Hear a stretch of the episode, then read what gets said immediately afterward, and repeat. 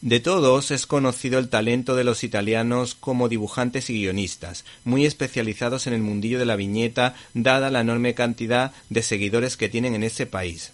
Me vienen a la mente dos autores geniales como Hugo Pratt y Marini, que últimamente está muy de moda. Por esa razón sacamos a la palestra de Black Beetle, en Carabocek, de Francesco Francavilla, editado por Planeta. Este autor ha creado al personaje Pool de Black Beetle, que es una especie de aventurero y superhéroe que recuerda tan solo en parte al Avispón Verde, al Batman de los 60 o a Bogamante Johnson.